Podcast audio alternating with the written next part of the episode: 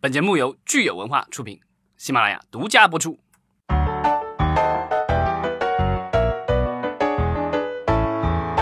好，欢迎大家收听新一期的影视观察，我是老张。我是大米，我是石溪。好，现在我们录音的还是春节，所以还是给大家拜个年。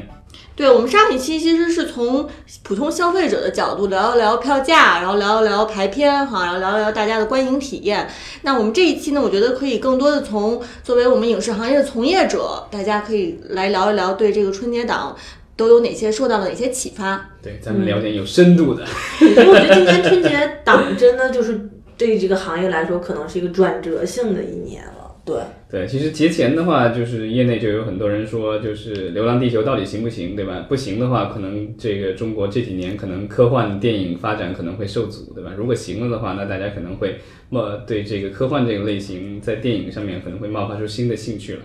嗯，因为今年春节档其实有两部科幻作品，逻辑上来说，嗯，对。然后这个我觉得这是多年难得一见，就是在我们的春节档，我们的前两名的电影里面都出现了有人穿着宇航服。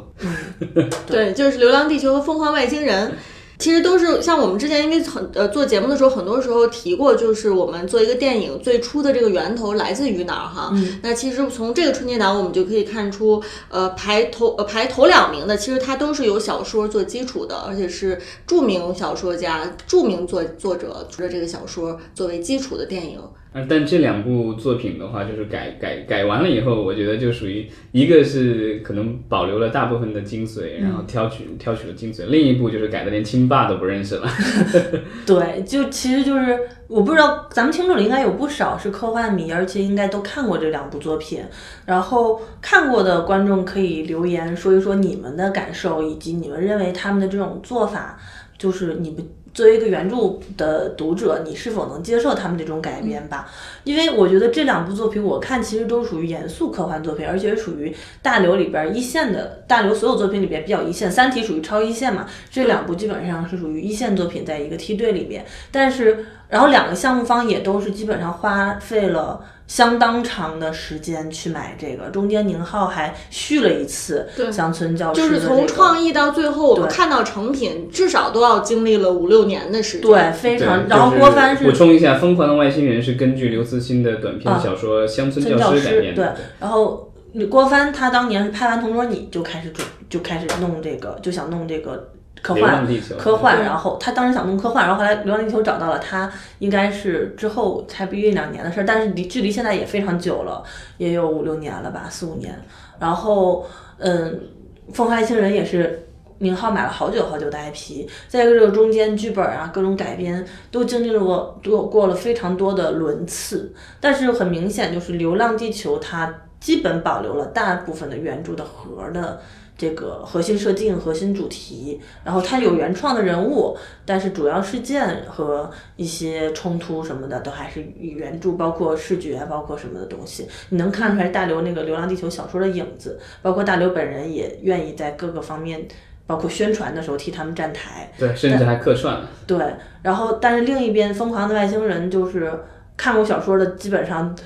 不说这个是乡村老师改编的，教师改乡村教师改编的。都没有人会意识到。我看过一篇报道说，当时大刘说，这个看了剧本之后，就会都跟宁浩说，就是 要不然就别说我这个改编自《乡村教师》了。但是宁浩还是很坚持，因为他觉得他想表达的东西和他最初这个创意的缘起是来自于这个《乡村教师》，这也是宁浩中间其实。都马上到期了，然后剧本可能也并不是很一样的情况下，几乎等同于纯原创的情况下，还是要坚持续这个版权费，然后还是坚持要把这个名字署上的原因。但是到底是不是宁浩所说的真的这个他在故事核和主题上、核心创意上继承了刘慈欣的衣钵？这个反正他就基本上是个面目全非的故事，对。然后所以我。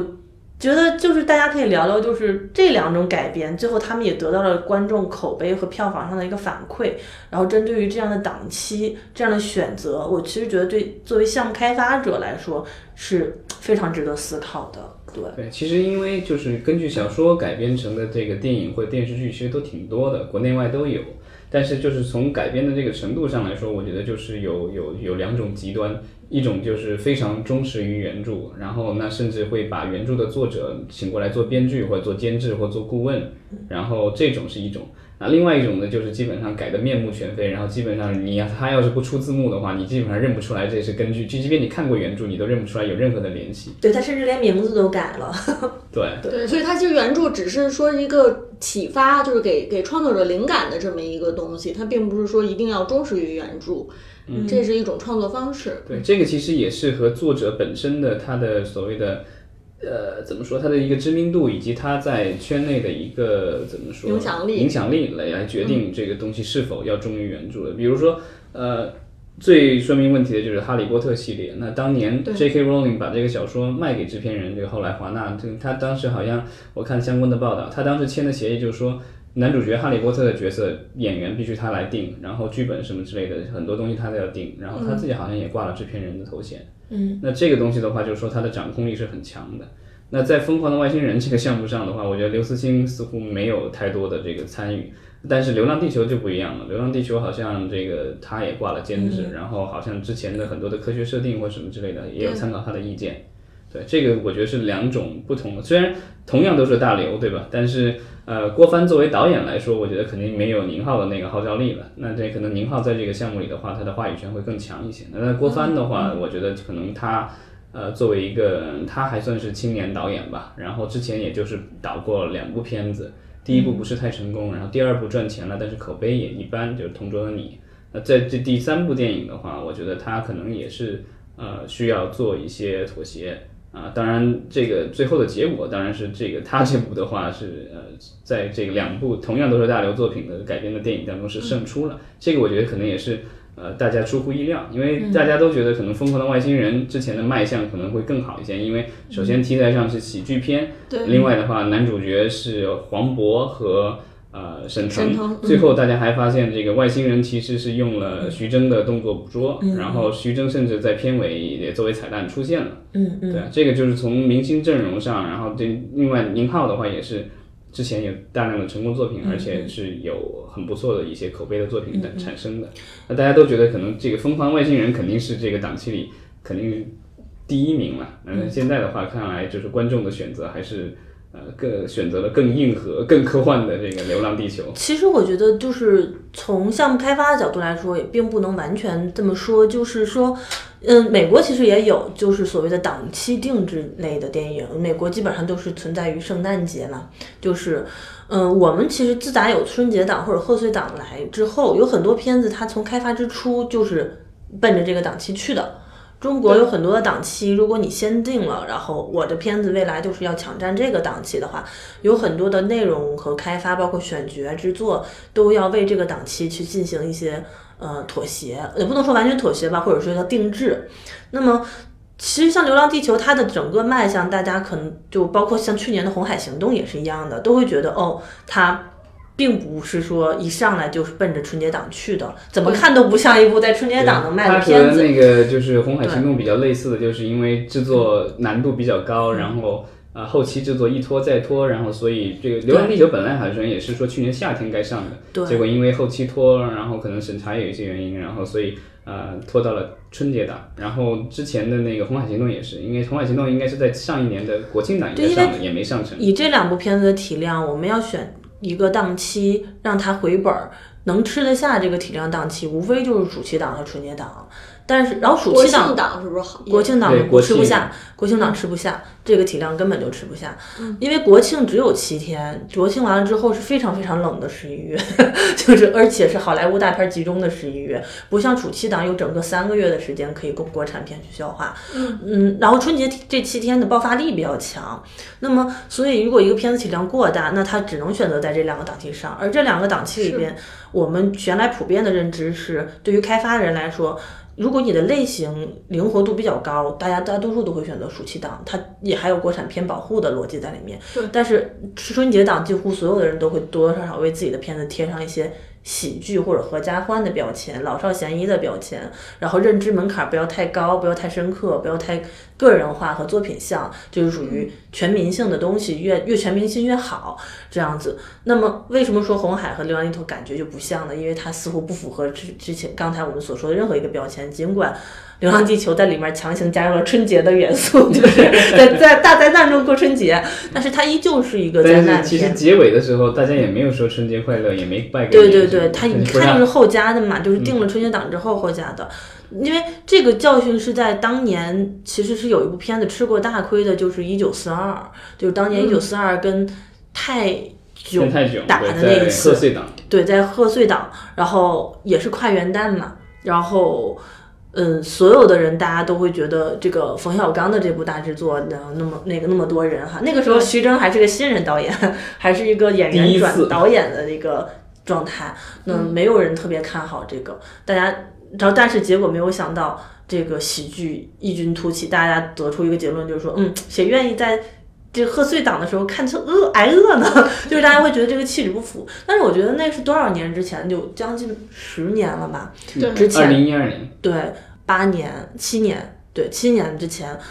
在七年前，观众可能还是这种这种心态。七年后，我觉得其实整个观众市场的审美已经起来了之后，我觉得春节档它不见得就是一个只有喜剧可以一家独大的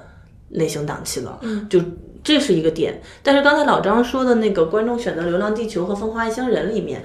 呃，观众。已经不喜欢喜剧了，在春节档，或者说大家会在喜剧里面更喜欢看科幻。这一点来说，我觉得从档期观察上来看，嗯，观众在春节档的第一首选依旧是喜剧，因为从大年初一的第一名我们能看出来，但凡《疯狂外星人》的口碑 好一些，不要像现在这样，那他就不会说，我觉得《流浪地球》的机会可能并不一定会很高。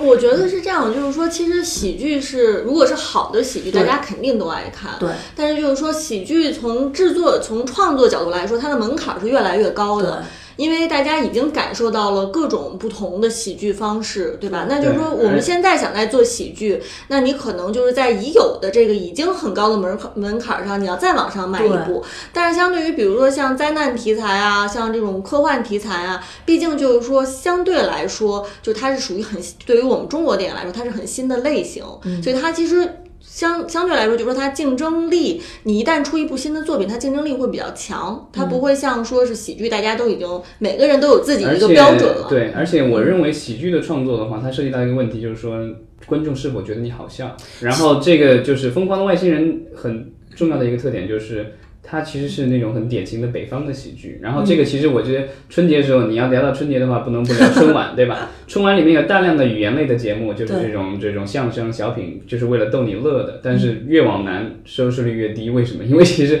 很多南方人觉得那个不好笑，因为这个喜剧喜剧这个东西就是说，就是它其实地域差异还是挺大的。那你在春节的这个就是大家都在休息的时候，然后要去电影院看一个，你要让所有人都满意的话，其实还挺难做到的。其实我觉得刚才石溪说的那个点特别好的，就是我觉得总结一个词儿就是创新。嗯，就是你不管是做一个已经成熟的类型，还是做一个没有做过的类型，要么你在类型里面去寻找创新，要么你在类型本身去寻找创新，给这个市场带来新的东西。我觉得中国观众就是之前可能就是饿太久了，就得有什么看什么，现在属于有。我觉得观众也有一定的需求了，他想看新的东西。其实科幻这个类型在电影就是院线电影里面一直是占据的比较高的比例的，但是一直长期以来都是被好莱坞的这个电影所把持。那这一次的话，其实是真正的第一次中国科幻电影扬眉吐气。对，而且说到电影创新，我是觉得作为开发的时候阶段，其实应该预见的是未来的三年。而不是说眼前的市场流行趋势，因为像你们刚才说到喜剧，我想宁浩他当年《疯狂的石头》可以出一就是就是异军突起，可以就是以黑马之势出来，也是因为他做了一个很新的黑色幽默的东西，然后他宁浩独有的多线叙事的东西也成了他个人的标签，包括后来，所以他后来。几部片子啊，无人区啊，然后心花怒放都是在影片叙事结构上去选择创新，让观众眼前一亮，然后再加上他的宁浩式的那种黑色幽默的喜剧。但是我是觉得可能也许是为了迎合春节档吧。我觉得我的个人感受是，这次《疯狂的外星人》这部片子的喜剧风格有那么一点点去宁浩化，而去做了一个更大众向的喜剧。包括他甚至请来了可能开心麻花的沈腾，然后和配合他的老的搭档黄渤和徐峥，可能期望产生一个，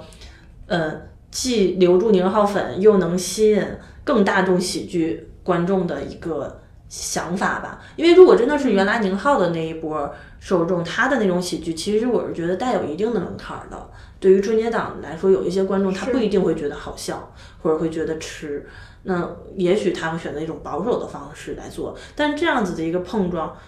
最后出来的结果可能并没有融合的很好，才导致这部片子最后属于被一些人并不是很喜欢吧？我觉得。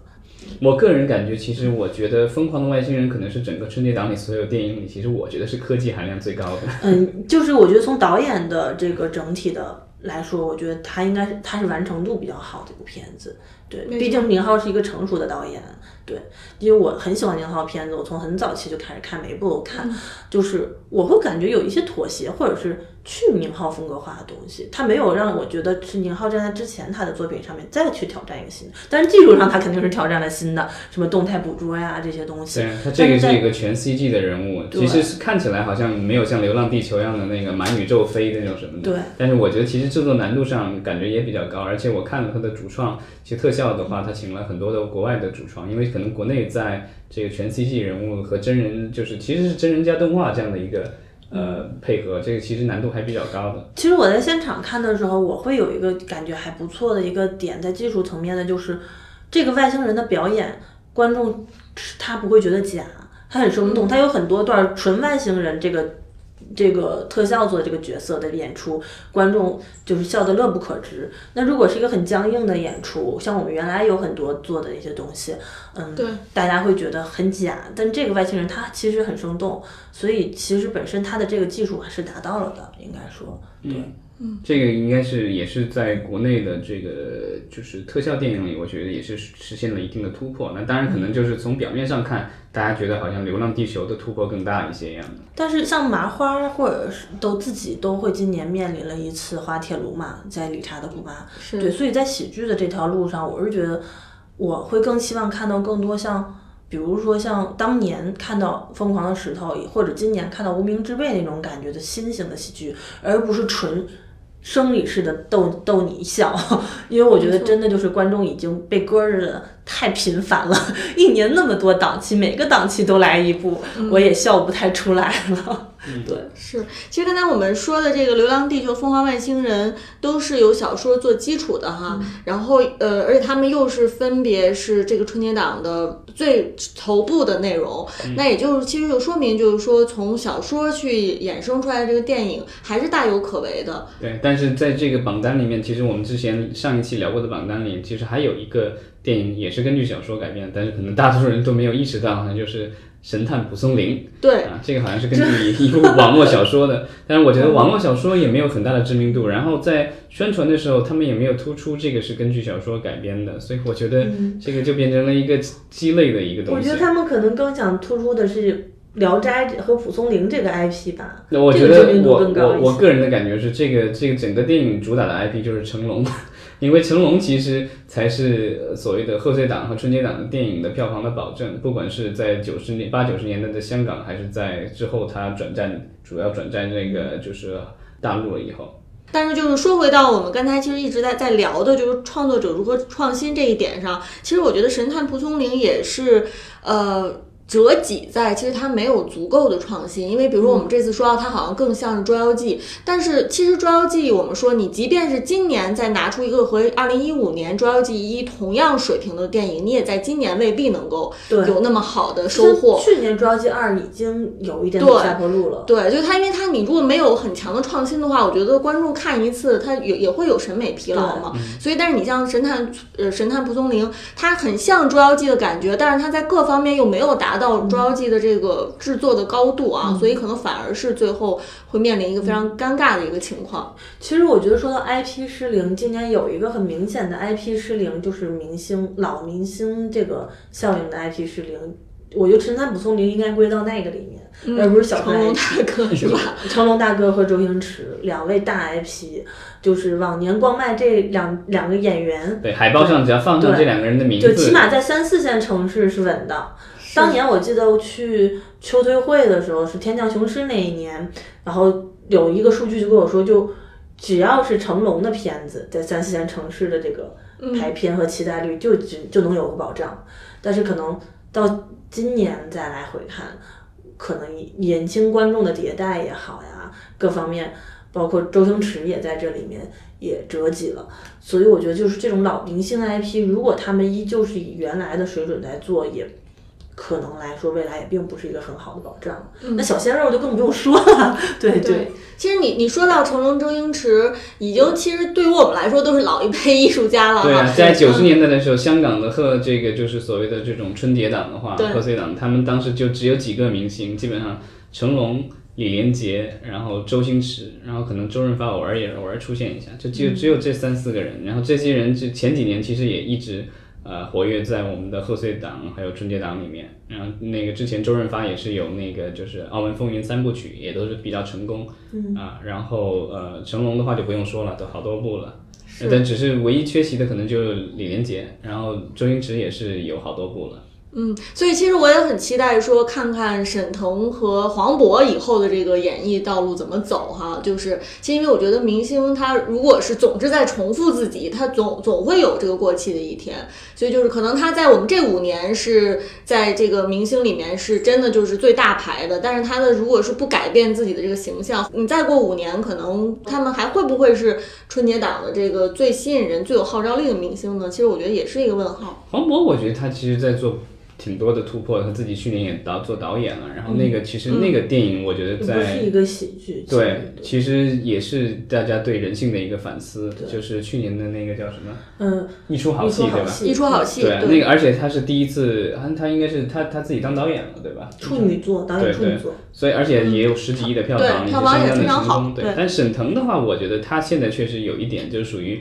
嗯，就是开心麻花那一套的话，就是他。几乎我看他的这个，几乎每一部电影都是那么演。不过，反正我觉得，不管明星本身的号召力有多强，其实现在观众还是买内容的账。对，而且我觉得现在是因为社交媒体太发达了，就是说你的这个口碑一旦不好的话，就传遍了全世界，然后那 观众可能对啊，选择的时候可能就会不会说是因为我崇拜你，我就一定去看你这个。而且与此同时，好的话也会非常的。就是快，就是酒香。其实说怕巷子深也不怕巷子深，这是真的。尤其是在春节档，大家每天都在一起聊天聊闲天的时候，就是传的更快。我就是我，而且现在年轻人大家都很喜欢，就是呃追求时时尚嘛。如果我的朋友圈里都被传遍了，我肯定也会想快去看。那。父母其实购票决策完全是跟着儿女走的。我记得我春节之前，我跟老张说，我说我可能会选《新喜剧之王》，因为我爸周星驰的粉丝嘛。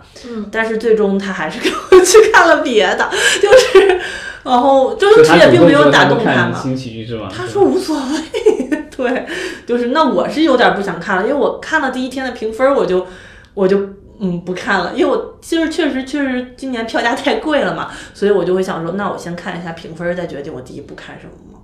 结果就出来评分之后，我就决定先把《流浪地球》和《疯狂外星人》看了。对，嗯，对，这一次就是春节档的几部片子里面，其实原创的这种就是没不根据 IP，然后也就是改编改编出来的，其实就是这个《飞驰人生》和《廉政风云》这两部。然后《飞驰人生》的话，我们之前也聊过，就是比较中规中矩。对韩寒的话，我觉得他在导演这条路上反正是越走越远了，但是好像，呃，就是评价的话，似乎好像并没有说因此而走高。嗯，反正他基本上是每一步都是在一点儿一点儿的在往上升，对，倒没有往下降。对，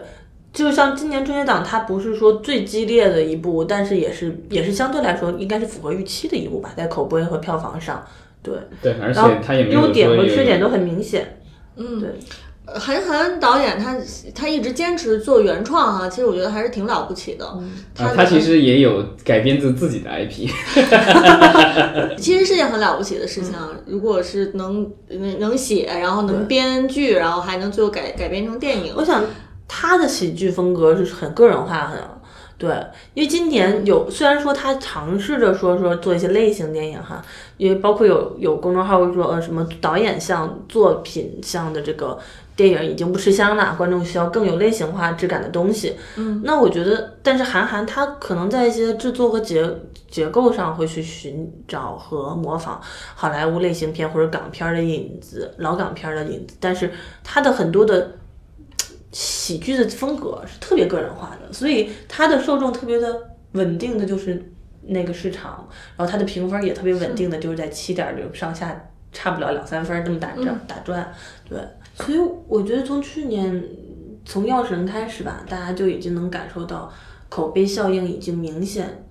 就是成为了宣传和发行以及影响影片这个最终票房的一个很重要的一个。因素了，比前两年来说明显太多，嗯，但然后但是与此同时，就是对于开发的人来说，什么样的片子才能成为这个拿下口碑战场的主力？我觉得这里面可能有两个因素是我得到比较大的一个启发。第一个就是在内容上，刚才我们已经聊了它的创新，而且这种创新性一定是要超前。于现在两三年以上的，而不是说现在火什么，明年火什么我们就做什么。嗯，因为你做出来已经晚了，已经已经晚了。对，我想我想可能《疯狂外星人》拍的时候还是麻花喜剧最鼎盛的时候，所以他选了那样子的一种很多生理火上的表就喜剧方式，就逗你笑，然后找了沈腾来演。但是他可能没有预料到下半年理查的姑妈就面临了就遇到了滑铁卢。然后另一方面，我觉得是在宣传层面的一个。预期管理一直我觉得是非常重要的。我觉得《流浪地球》在开画的口碑能那么好，达到八点五，那一定是大家一开始对它的预期真的非常低，加上这两年《三体》一直都在跳票，大家对中国科幻就没抱什么希望。然后结果我真的哎还不错，对这种啪一下就连骂都不行了，就这就是中国之星，然后中国希望。但是冷静下来之后，它从八点五降到了七点九啊，八点零，不管中间有多少。他们说水军操作，但我觉得还是有人冷静下来之后，他这个零点五分的降幅也是大家冷静之后的客观评价会更多一些。那我觉得这个中间真的是有一个很大的预期落差。那同样，我觉得可能《疯狂外星人》也是一个预期过高，包括小猪佩奇也是预期过高，然后结果进了电影院发现跟预期不符的一个期待吧。因为宁浩去年交了一张还不错的答卷，是《药神》，虽然不是导演，但是他做了监制，也打了宁浩和徐。就是宁浩的品牌效应在里面，然后出来那么好，那大家对《疯狂外星人》肯定又是宁浩品牌像的作品，期望会很高，但是可能出来并没有达到一个 他的这个主力的观众的喜爱，所以，所以我觉得这个口碑啊，在预期上面的影响，宣发公司真的要思考，真的是成也萧何，败也萧何。对啊，那个有一部另外一部科幻电影，这个就是《上海堡垒》。嗯。是看见《流浪地球》在春节档的成功，立立马就放了一个这个预告片，不是预告片，连预告片都不是，那个是叫什么？呃，teaser 是吗？对，超前那个超前先导片，先导预告嘛。对啊，就是看完了以后也不知道他要说个什么故事。嗯，我觉得这大家真的要冷静的一个点，就是说对于开发者来说，当然有一部分开发者他希望鼓吹《流浪地球》，然后可以借着这股风，在科幻这块可以再好忽悠一些。但是我我其实想提醒大家，可以看一下，就是当年的大圣归来之后，中国的动画电影是否真的从此崛起了？我觉得并没有。所以它到底是一个不可复制的一个意外的现象，或者说只是一个小小的希望的火种，还是一个真的我们这个时代和类型时代的到来？就是观众也成熟了，技术也成熟了？我觉得还不是。我觉得《流浪地球》。在对，即使对于观众来说，只能证明好的科幻片，中国人可以拍出来一个及格的作品之后，观众是可以买账的。但不是说只要是个科幻类型，中国人拍，观众就一定会吃。嗯，对。但我觉得至少《流浪地球》证明了一点，就是说中国人拯救世界，然后这样的科幻电影可以做，观众可以接受，然后我们在技术上。也可以实现，那只是说将，我觉得它是一个里程碑吧。那将来我觉得可能，我觉得这应该不会是中国科幻电影的这个最高峰吧，应该之后还会有，希望有更好的这个科幻中国科幻电影出来。那当然就希望它开了一个好头，然后让投资人更愿意去呃花一些精力把我们的这个科幻电影做得更好。但我们其实也要看到《流浪地球》在整个制作过程中走过的坎儿，面临的困难，有多少家公司和团队能够像他们这样。把这种路走完，趟到头。因为我们看了那么多，就去年前年就科幻元年了，我们已经叨咕了很多作品了，是吧？都折戟沉沙，铁未销了，是吧？就是能坚持走下来了，这个路的团队有多少？嗯，中间这些东西的这些坎儿走过的弯路有多？下一次我们再做这样的作品，有多少团队能够不再去走，能够借鉴？我觉得还是一个未知之数。只能说市场已给你证明存在了，科幻加喜剧，严肃的硬核科幻都可以做了。对，那下面怎么做？我觉得才是我们这个怎么可复制，可可以批量生产，保质保量的批量生产，才是我们这个行业需要思考的。对，我觉得它其实更大的一个贡献是有那么多的，就是剧组的工作人员参与到了这样的一部科幻电影的制作，不论是从道具啊、置景啊、特效什么的，我觉得将来这些人可能会就是被大量的其他的这个科幻剧组去去这个争先恐后的去去去去挖。那希望他们不忘初心吧，不要只借着这个简历来 涨价就可以了。对对啊，这个其实《流浪地球》这个项目 N 年前，其实我我当时工作的时候也看过的，当时公司也就觉得这个中国肯定做不出的。嗯，对，其实我觉得就《流浪地球》可能就证明了一点，就是说我们土法炼钢也能炼出不错的好钢，对对吧？那如果将来我们有更好的炉子，有更好的原料的话，我们可以做出更好的作品来。嗯，只能说有当未来我们有更好炉子、更好原料的时候，那些当年用土法炼钢。特别热血的中二少年们，不要变成油腻大叔就好了，还能继续保持一颗赤子之心，然后给你更好的材料，你可以做出更好更好的作品，而不要说有了更好的条件的时候，结果做出，嗯，一个什么样的东西呢？对，其实就是共患难容易，共富贵难。这个希望大家不忘初心吧。对，希望这只是一个小小的星星之火，我们能够保护住它，让它燎原，而不是。吹吹吹吹吹，吹 灭了 就好了。对，那其实就是说，这个科幻的这个类型，我觉得短期内可能还是会在大家的，就是在在新闻当中了。然后我我们也是希望，就是接下来，呃，国内其实现在已经也拍了另外几部科幻电影，然后目前也都是在后期当中。然后，呃，可能会在接下去来的一两年跟各位观众见面。那到时候也就看期待他们的一个市场表现了。嗯，很期待。这个就是这种大的重要的档期的话，大家肯定是呃每一年都会有变化，然后也是大家作为从业者来说的话，就是要不断的去观察这个变化，其实也是要对未来的变化有一定的自己的预期，而不是说呃根据以往的这个就是各种经验来做出判断。往前看，对，所以我们现在已经开始很期待二零二零年的春节档了，还有三百五五十多天，四十多天。好，那我们今天就聊到这儿，感谢大家，好谢谢。